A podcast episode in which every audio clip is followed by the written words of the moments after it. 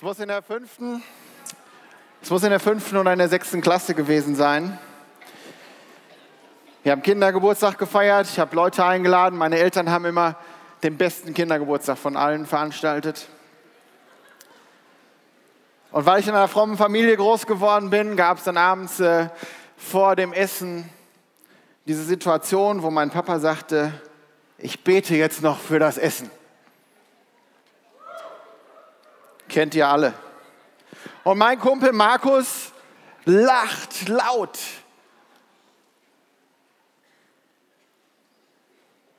Weil ihm das so seltsam vorkommt, weil er das vielleicht zum allerersten Mal gehört hat, dass man beten kann. Für mich war das eine unangenehme Situation. Ja, mir ist das Herz stehen geblieben und ich denke mir, oh, hätte ich das gewusst, hätte ich den Markus nicht eingeladen.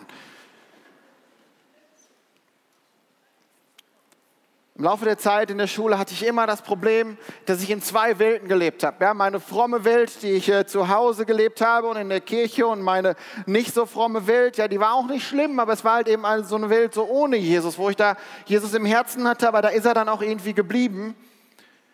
Und ich habe das immer so ein bisschen getrennt. Als ich dann einen Führerschein hatte, meine Eltern hatten dann so ein Auto mit einem Fisch hinten drauf, ja, für die Leute, die über 30 sind. Das war, war so ein Symbol, die, äh, das haben Leute früher einfach so aufs Auto geklebt, einfach als Symbol dafür, dass man Jesus nachfolgt. So ein frommes Symbol. Und ich habe dann immer rückwärts eingepackt. Konnte ich. Mir war das auch gar nicht peinlich, dass da ein Fisch drauf war. Nur ich hätte einfach keine Antwort gehabt, wenn mich jemand fragt, warum ist da ein Fisch auf dem Auto? Ja, weil ich Christ bin. Ja, sind wir doch alle Christen. Und ich hatte dieses Problem, ich wollte Jesus nachfolgen, ich wollte von Jesus erzählen. Ich, mir war auch klar, dass andere Leute Jesus brauchen. Ja, ich war auch auf vielen Konferenzen, wo es dann darum ging, einen missionarischen Lebensstil zu führen. Ja, und natürlich, das wollte ich auch. Missionarisch sein. Aber wie? Und mein Problem war, ja, ich wäre jederzeit bereit gewesen, einen Koffer Bibeln nach Syrien oder Libanon oder wo auch immer, Libyen zu schmuggeln. Aber das größte Problem, was wir doch haben, ist doch, morgen oder übermorgen in der Schule dazu zu stehen, dass wir am Wochenende auf einer frommen Veranstaltung gewesen sind. Fiuko. Was ist das denn? Fiasko oder was? Oder dazu zu stehen, dass wir gestern Abend zum Kreuz gelaufen sind und dass wir eine Entscheidung getroffen haben, die unser Leben verändern wird. Und den anderen Leuten zu sagen, du weißt was, ich bin mit Jesus unterwegs. Ich weiß noch nicht, was das bedeutet, aber ich glaube, es ist ein guter Weg. Mein Wunsch war das. Aber das Problem war, wie? Wie könnte ich das tun?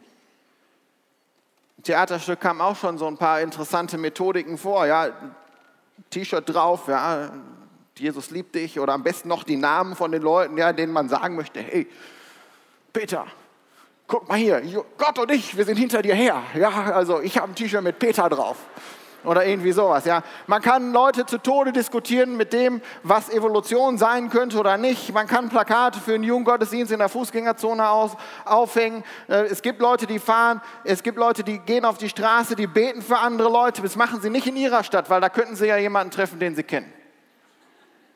Da fahren sie irgendwo anders hin für kann laut Worship-Musik hören, ja, dass alle irgendwie nachts wach werden. Man kann Leute in die Kirche einladen, das ging bei mir auch nicht, weil ich hätte viel zu viel erklären müssen, wenn ich die Leute sonntags in die Kirche eingeladen hätte. Da sind Sachen passiert, die passierten im normalen Leben bei den Leuten, bei meinen Freunden überhaupt nicht. Ich war im Posaunenchor. Wow. Hammer.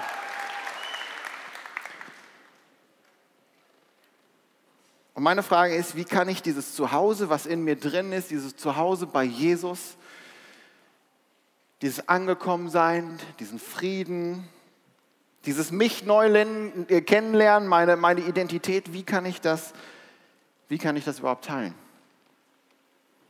Wie funktioniert das?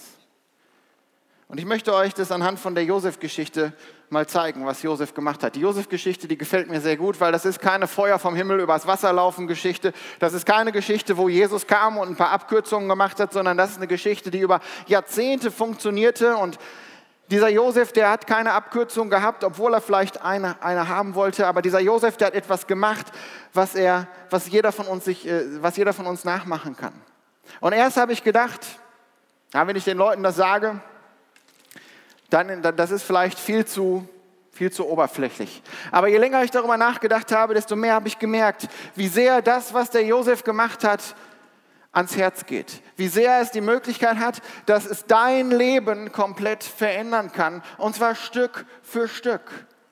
Und natürlich können zwischendurch auch irgendwelche Wunder passieren, da habe ich ja gar nichts gegen. Beim Josef ist das nicht so gewesen. Und bei vielen anderen Leuten, die ich kenne, auch nicht mehr. Das sind Menschen, die sich immer wieder eine Frage gestellt haben. Diese Frage, die hat sich Josef auch gestellt.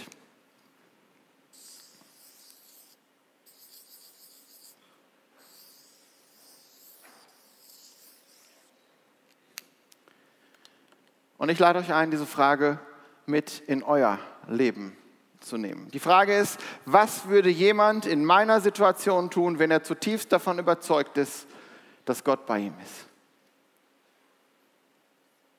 Das ist die Frage, die dich zu deiner Berufung führen wird. Was würde jemand in meiner Situation tun, der zutiefst davon überzeugt ist, dass Gott bei ihm ist?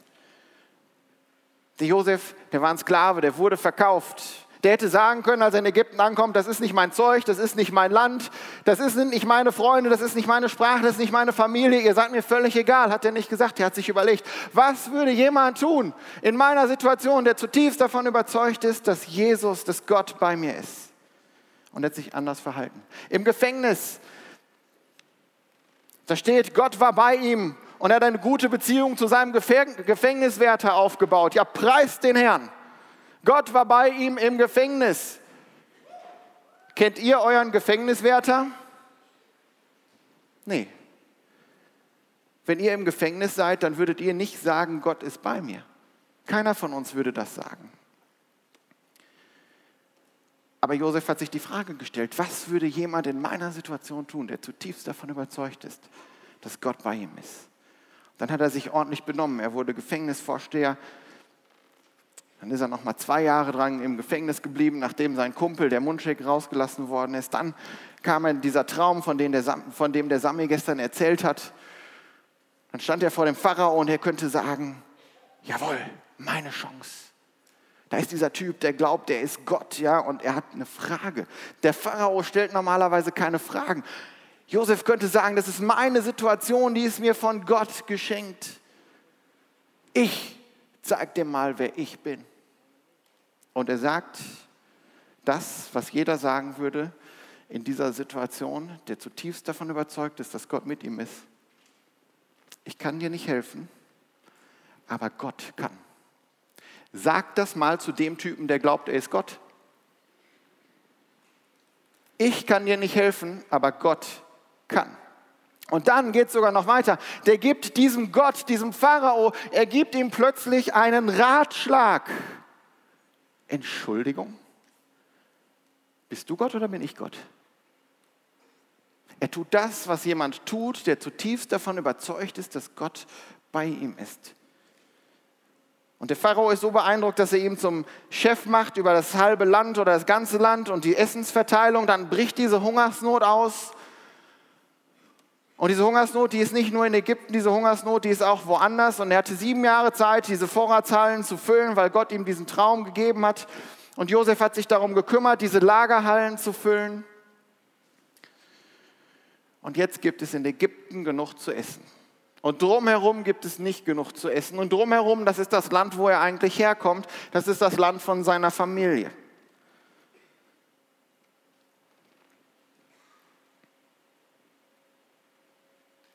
Also sagt der Vater zu, Rest, äh, zu dem Rest der Brüder,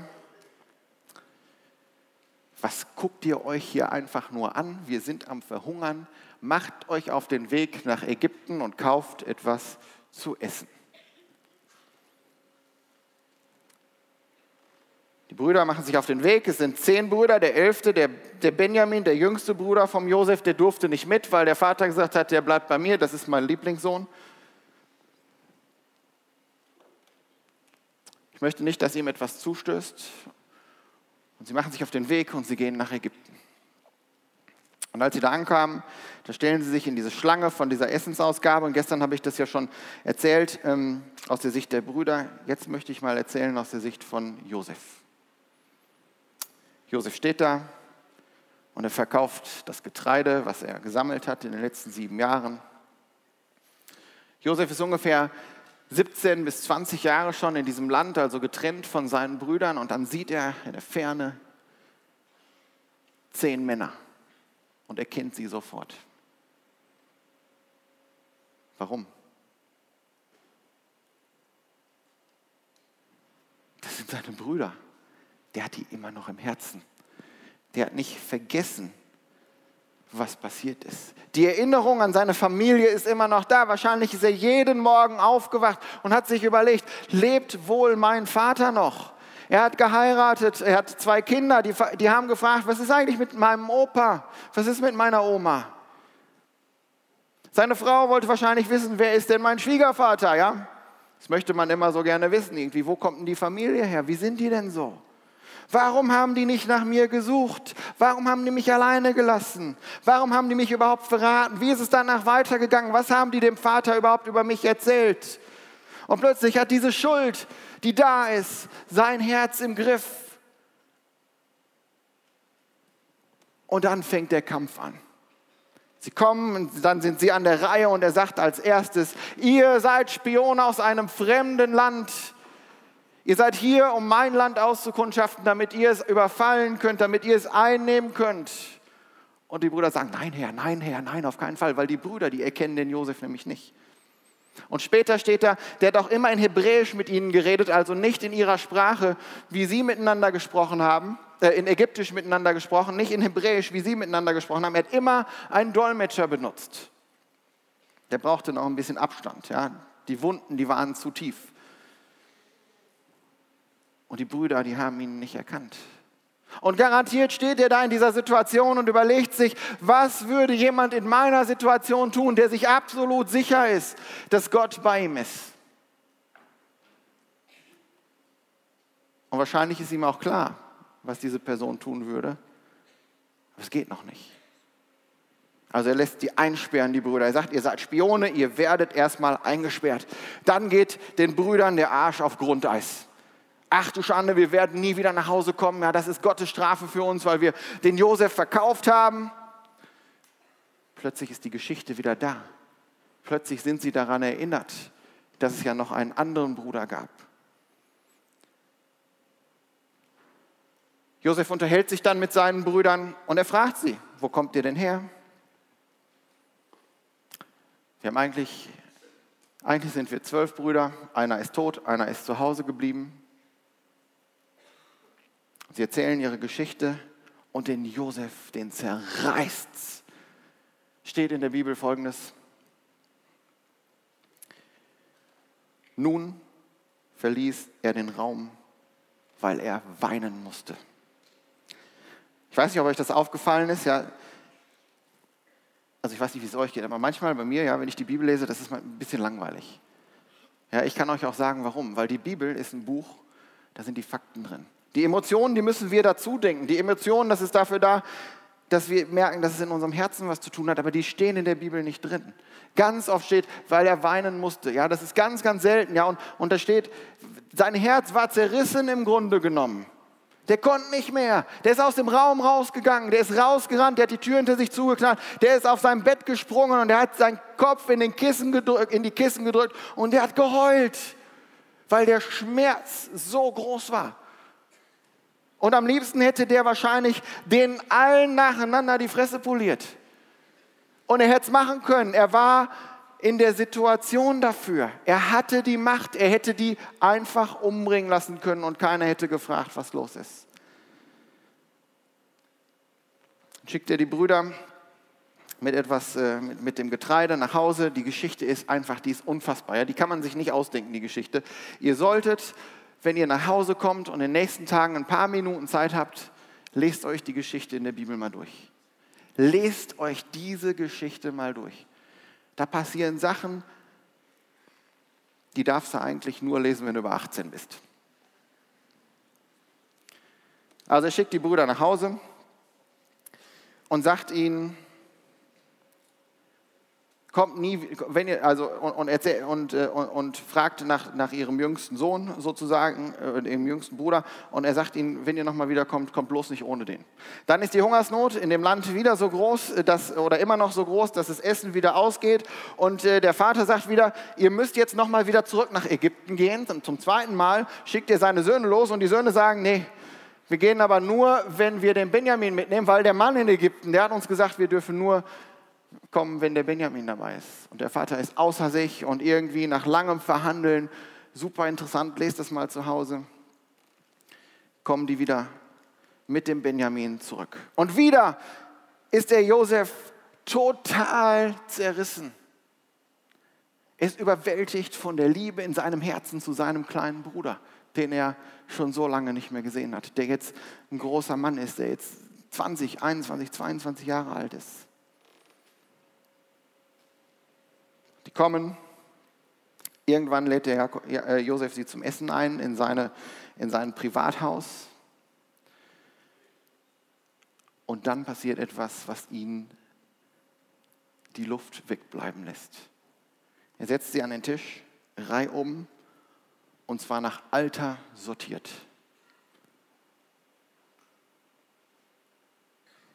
Elf Brüder, Erstmal haben die wahrscheinlich gedacht, ah, oh, interessant, ja, der fängt mit dem Ältesten an. Dann kommt der Zweitälteste, ach, was ein Zufall. Dann kommt der Drittälteste, oh. Der Viertälteste, alter Schwede, was ist denn hier los? Fünf, sechs, sieben und dem bleibt das Herz stehen. Woher weiß der das? Das ist unfassbar. Dann essen die. Ich überspringe ein paar Sachen und irgendwann passiert wieder das Gleiche. Das Herz vom Josef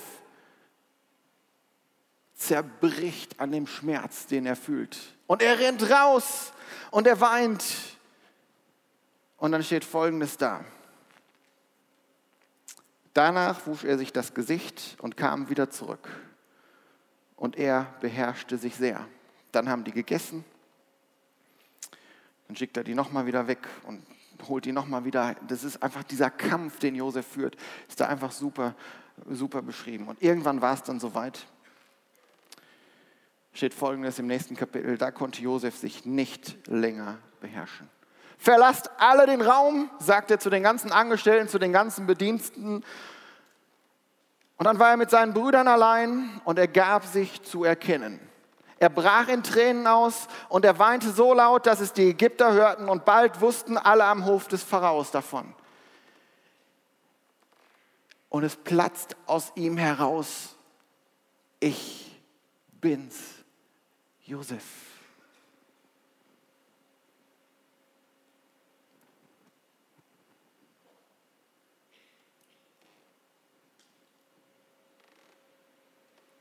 Wahrscheinlich hat er das dann jetzt in Hebräisch gesagt. Und den Brüdern fallen die Augen aus dem Gesicht. Ach du Schande. Unsere Stunde ist gekommen. Wir werden nicht mehr lange leben. Jetzt wird er sich rächen. Und was macht Josef? Er macht das, was jemand in seiner Situation tun würde, der zutiefst davon überzeugt ist, dass Gott bei ihm ist. Lebt mein Vater noch? Ja, ja, ja. Der lebt noch, der lebt noch. Die Brüder waren fassungslos, sie brachten kein Wort heraus. Kommt her zu mir, sagt Josef. Die werden sich sagen, nee, Sie werden zwei, drei Schritte zurückgegangen sein. Die standen wahrscheinlich schon an der Wand dann irgendwann. Ruben, geh du zuerst, geh du zuerst. Kommt her zu mir, sagte er. Sie kamen näher und er sagte immer wieder, ich bin euer Bruder Josef, den ihr nach Ägypten verkauft habt. Ach, der Josef. Ja.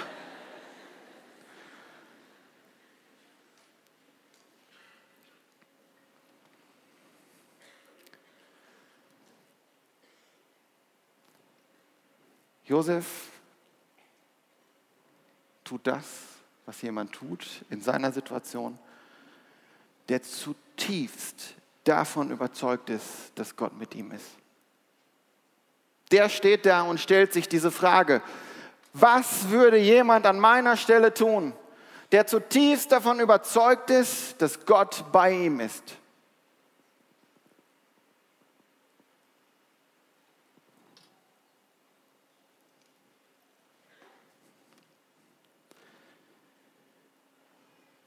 Und dann steht da in der Bibel, Josef sagt folgendes, macht euch deswegen, also weil ihr mich nach Ägypten verkauft habt, keine Vorwürfe. Gott selbst hat mich vorausgeschickt, um euer Leben zu retten. Und die Brüder so, oh, ein Glück, er will uns nicht umbringen, er will unser Leben retten. Ein Glück hat er das getan, was jemand tun würde in seiner Situation, der das tut, was jemand tut, der, der weiß, dass Gott bei ihm ist.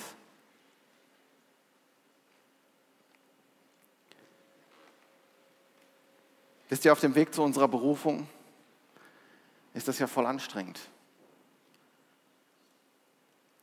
Das, was der Josef hier gemacht hat, das ist das Härteste, was ein Herz aushalten muss. Das ist das Krasseste an Emotionen, was du in deinem Leben erleben kannst und wirst. Weil wir haben ja immer Angst davor, ja, was ist denn dann mit den Übeltätern? Was ist denn mit den Schuldigen? Wer wird denn diese Schuld rächen? Irgendeiner muss doch dafür bezahlen. Und wenn ich euch fragen würde, ja, wie gut sind wir darin, das zu tun, was Gott von uns will?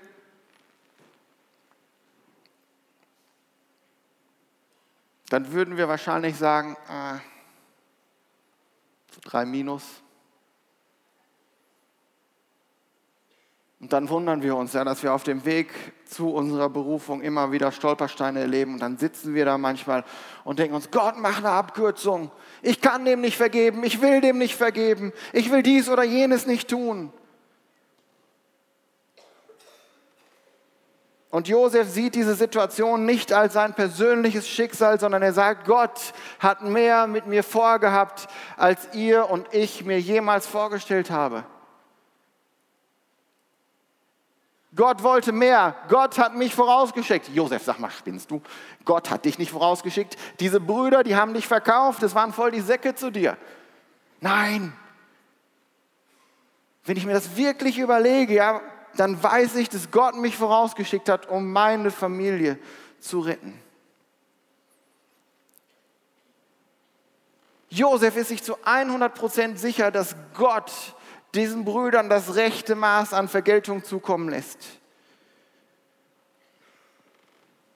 Wenn er es selber gemacht hätte, dann wäre es wahrscheinlich entweder zu schwach oder zu stark gewesen. Aber er weiß, Gott wird das schon machen. Es ist Gottes Aufgabe, mit den Leuten zu arbeiten, die an uns schuldig geworden sind. Und er tut das, was jemand tut, der sich 100%ig sicher ist, dass Gott da ist. Gott kommt schon klar mit dem Markus, der so überrascht war, dass man vor dem Essen betet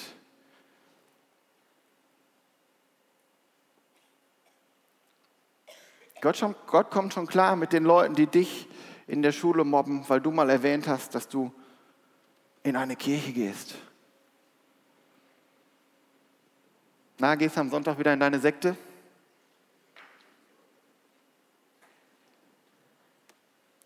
Gott kommt schon klar mit deinen Eltern, die es verpasst haben, dir das Maß an Liebe mitzugeben, was du brauchtest, um dich emotional gut zu entwickeln. Gott kommt schon klar mit deinen Lehrern, die ein Auge auf dich geworfen haben und die dich rausgepickt haben, um, um ihre eigene schlechte Laune auszulassen. Gott kommt schon klar mit deinem Chef. Gott kommt schon klar mit deinem Ex oder mit deiner Ex.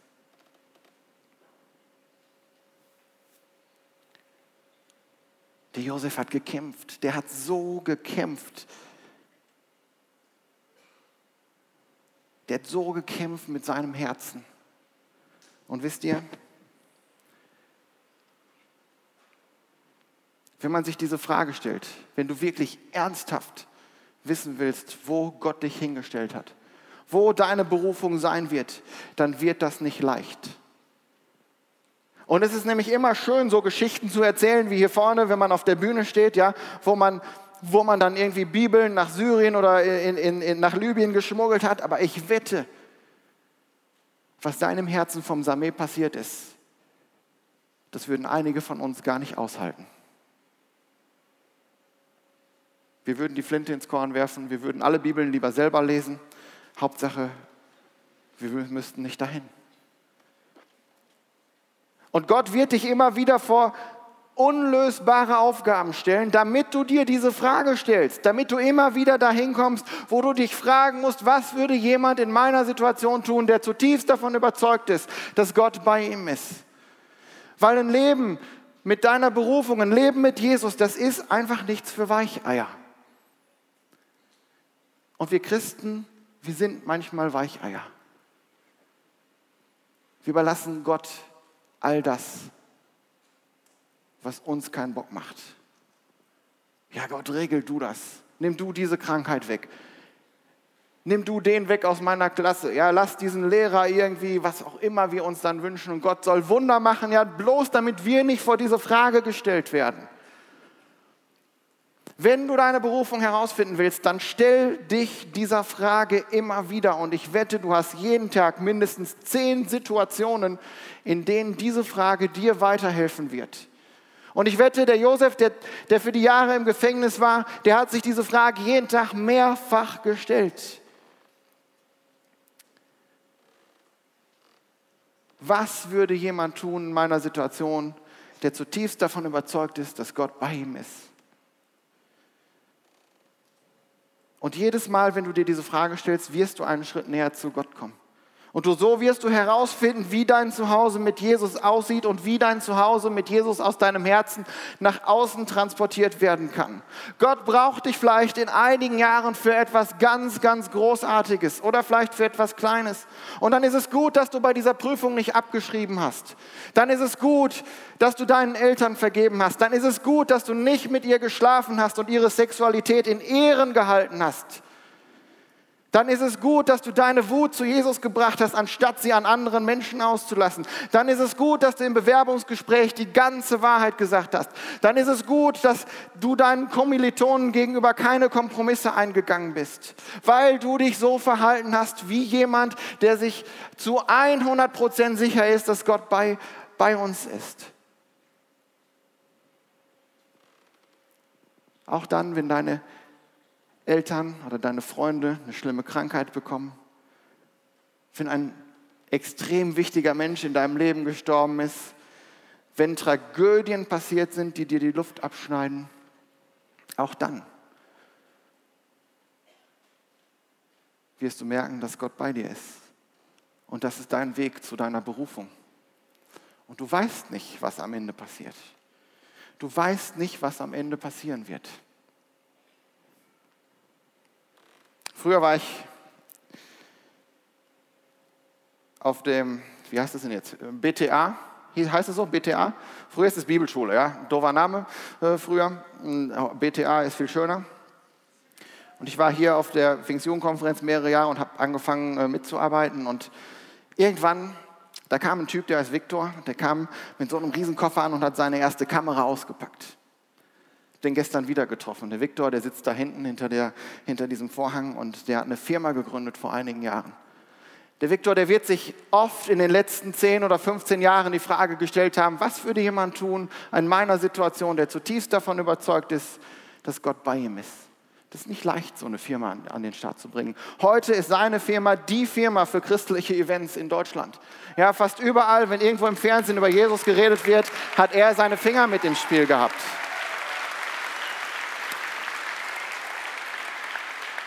Heute Morgen habe ich den Flo getroffen von Good Weather Forecast. Den habe ich vor zehn oder zwölf Jahren auf einer Freizeit getroffen. Der Flo hat sich in den letzten zehn bis zwölf Jahren so auf diese Frage gestellt. Was würde jemand in meiner Situation tun, wenn er weiß, dass Gott absolut, wenn er sicher ist, dass Gott ab mit ihm ist? Es ist ein bisschen verwirrend, diese Frage, Entschuldigung.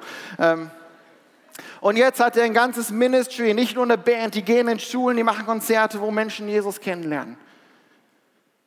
Gestern Abend, das war total witzig, kommt so ein Typ mit einem fetten Bart ja, von, der, von, der, von Rent Collective äh, auf mich zu und sagte, hey, ich bin der Tom, kennst du mich noch? Ich denke, Tom, Tom, Tom.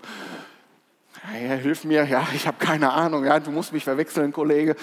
Hey, wir haben vor zwölf Jahren zusammen in der Kirche in den USA gearbeitet. Weißt du das noch? Du warst da und ich war da und wir haben zusammen gearbeitet. Und jetzt ist er der Tourmanager und Soundtechniker von einer Band, die die Welt tourt und Worship-Konzerte macht.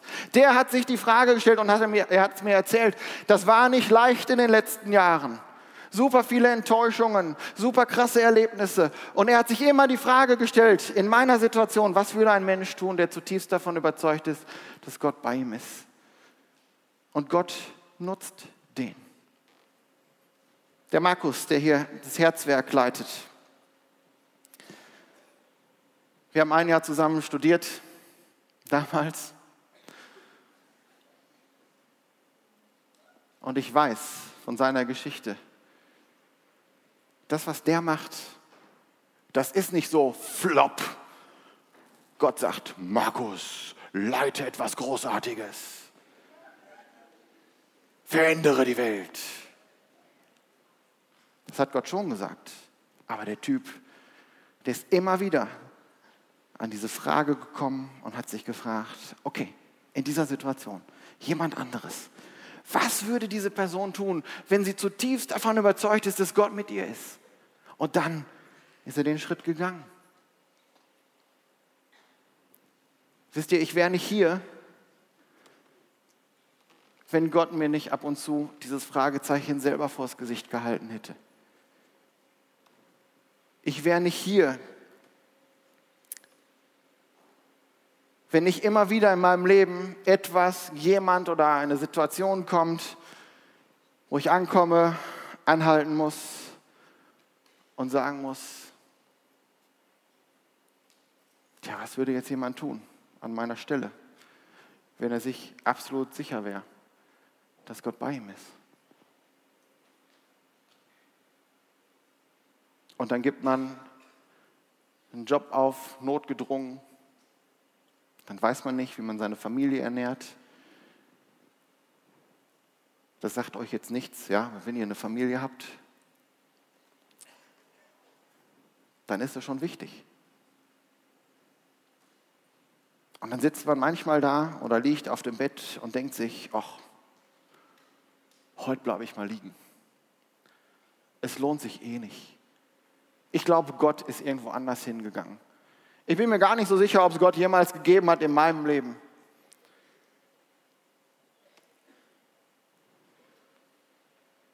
Dann kommt man an diese Situation. Was würde denn jemand in meiner Situation tun, wenn er zutiefst davon überzeugt ist, dass Gott bei ihm ist? Ja, dann wird er aufstehen. Dann wird er weitergehen. Dann würde er anfangen, seine Berufung immer mehr und immer weiter zu leben. Und ich kann dir nicht sagen, was das ist. Ich würde das gerne. Ja, es wäre total schön, wenn ich jetzt hier aus meiner Tasche einfach so einen Block rausziehen würde, ja, mich hier vorne an die Bühnenkante setzen könnte und sagen könnte, ah, das ist für dich, das ist für dich, das ist für dich, das ist für dich. Geht nach Hause, Licht los. Macht Gott leider nicht so. Und Gott weiß ganz genau warum. Weil Gott will unser Herz haben. Gott will, dass wir immer wieder an diesem Fragezeichen ankommen und uns diese Frage stellen weil Gott möchte, dass es unsere Berufung ist, weil Gott möchte, dass wir aus der Beziehung mit ihm heraus das leben. Und wisst ihr, ich würde mir wünschen, dass bei uns genau solche Dinge im Leben passieren wie beim Josef. Ich würde mir wünschen, dass wir heute und hier auf dieser Konferenz unser Fundament mit diesem Jesus so fest zementieren, dass egal welche Situation uns das Fragezeichen vor den Weg legt, dass wir sagen, ich tue das, was jemand tut der sich absolut sicher ist, der zutiefst davon überzeugt ist, dass Gott bei ihm ist. Wenn wir das tun, dann werden wir in einigen Jahren hier Menschen haben in Deutschland, die Gott dahin gebracht hat, wo er sie haben will. dann wird sich unsere Geschichte so lesen wie die Geschichte vom Josef.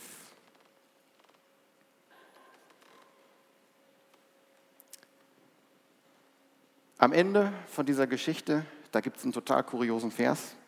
Ich lese den mal kurz vor. Da geht es um den Vater vom Josef. Der kam dann irgendwann nach Israel, der hat noch lange da gelebt, mit dem zusammen, äh, nach Ägypten meine ich, die haben da lange zusammen gelebt, da wird der Sami gleich noch drüber reden. Aber am Ende ist folgendes. Dann verneigte sich Israel, ein anderes Wort für Jakob, also der Vater vom Josef, ehrfürchtig zum Kopfende seines Bettes hin. Ja, macht der Yoga oder was? Stellt euch das so vor. Der Jakob liegt in diesem Bett, der Josef, der sitzt daneben. Und der Jakob zum Ende seines Lebens, der verneigt sich nicht vor seinem Sohn. Der verneigt sich vor Gott. Und es ist extra in die Bibel reingeschrieben, dass wir es nicht verwechseln, ja? dass, dass, dass da nicht steht, er verbeugt sich vor Josef sondern er verbeugt sich vor Gott, der immer seine Hände mit im Spiel gehabt hat, die ganze Geschichte von vorne bis hinten geschrieben hat und alle Fragezeichen, die er gegeben hat, die er dem Josef auf den Weg gelegt hat, war etwas von Gott. Und ich möchte, dass wir am Ende unseres Lebens uns verneigen, nicht vor unserer Lebensleistung, sondern vor dem, was Gott als Berufung in uns hineingelegt hat. Und ich würde mich freuen, wenn ihr oft an diese Stelle kommt, wo ihr sagt, oh, ich weiß nicht mehr weiter. Aber was würde jemand tun, der zutiefst davon überzeugt ist, dass Gott bei ihm ist? Und dann geht ihr weiter. So werdet ihr eure Berufung finden. So wird Gott mit euch Dinge tun, die ihr jetzt noch nicht erahnen könnt.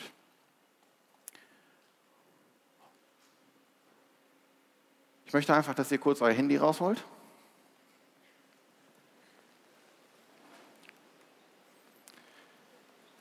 Und wir die Frage hier nochmal an die Wand werfen.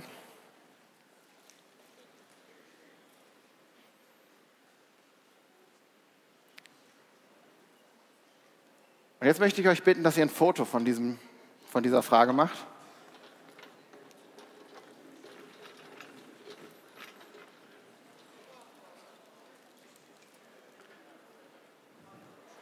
Ich stelle mich auch davor. Hashtag, Mann, sieht der gut aus? Nee, Hashtag, so wirst du deine Berufung finden. Und ihr seid hier wahrscheinlich mit ein paar Leuten, ja, die auch aus eurer Kirche kommen. Und ich möchte, dass ihr in den nächsten Wochen immer zwischendurch einfach mal so dieses Foto in eure Gruppe postet, hin und her schickt oder sonst irgendwas, um euch daran zu erinnern, dass diese Frage euch immer wieder über den Weg läuft. Ich würde mich freuen, wenn hier eine Gruppe von Menschen ist, die sagt, wir tun die Sachen, die eine Person in unserer Situation tun würde, weil sie zutiefst davon überzeugt ist dass Gott mit uns ist. Deal?